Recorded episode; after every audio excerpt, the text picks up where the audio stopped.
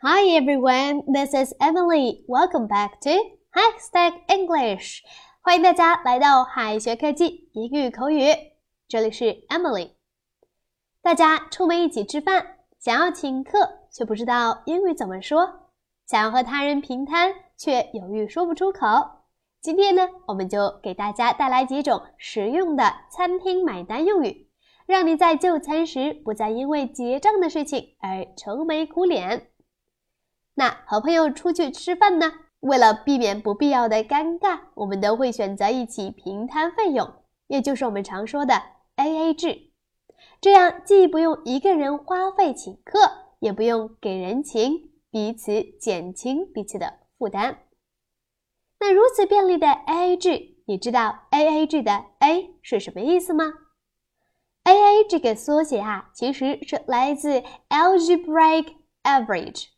Algebraic Average 意思呢是代数平均，也就是按照人数平均分担。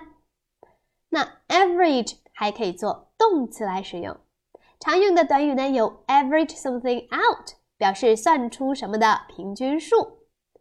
For example, sale increase have averaged out at fifteen percent，销售额增长率平均达到百分之十五。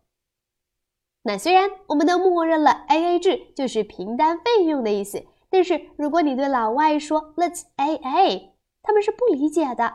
那么平摊应该如何地道表达呢？那第一种呢，我们可以说 split the bill。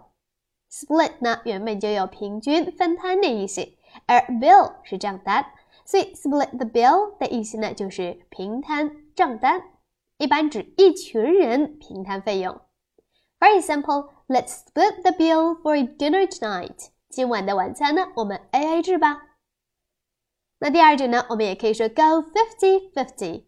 那 go fifty fifty 呢，就表示五五分账，一人一半儿，也就是我们常说的 A A 制。但是呢，一般是两个人啊平摊费用。For example, let's go fifty fifty on the cost of dinner。我们晚餐的费用呢，平分一下吧。第三种呢，我们也可以说 go Dutch。那但是它和我们理解的 A A 制还是有所区别的。A A 制是平均分摊费用，而 Go Dutch 是指各自付账，各付各的钱。For example, we went Dutch on dinner. 晚餐我们各付各的。I'll go Dutch with you on the movie if you want. 如果你愿意呢，我可以和你分摊这部电影的费用。那既然说到 A A 制呀，这里呢，我们再给大家说说请客的表达。那请客呢？我们第一种可以说成 foot the bill、pay the bill、have the bill、get the bill 这几种。那这里 foot 做动词时呢，也有支付的意思。For example, you order the dishes and I'll foot the bill。你点菜，我来付账。第二种呢，我们可以说 it's on me。It's on me 是属于美国俚语，比较多用于自己请客买单的时候表达。这顿算我的。我来付款结账。如果是某人请客，使用 "It's on" 加上 somebody 这个句型。For example, let's go for Chinese food. It's on me. 我们去吃中国菜吧，我请客。第三种呢，我们也可以说 "It's my treat"，或者直接说 "my treat"。Treat 呢可以表达请客、款待的意思。For example, let's go bowling. It's my treat. 我们去打保龄球吧，我请客。那如今呢？为了响应光盘行动的号召，我们每一次在外就餐时，都会尽量用打包盒或者打包袋将剩饭剩菜带走。那么打包英语怎么说呢？那大家都知道，wrap 是包包裹的意思。Wrap it up 就是指请将剩菜打包，这是很形象的一个表达。我们可以说 "Wrap it up, please."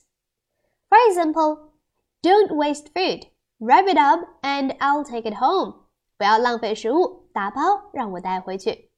而餐馆呢，提供给用户的打包袋为 doggy bag，顾客可用来带走未吃完的食物 doggy bag。好，那以上呢就是我们今天的所有内容啦。今天的知识是不是很容易就学会了呢？别忘了在评论区提交作业。I'll see you next time. Bye.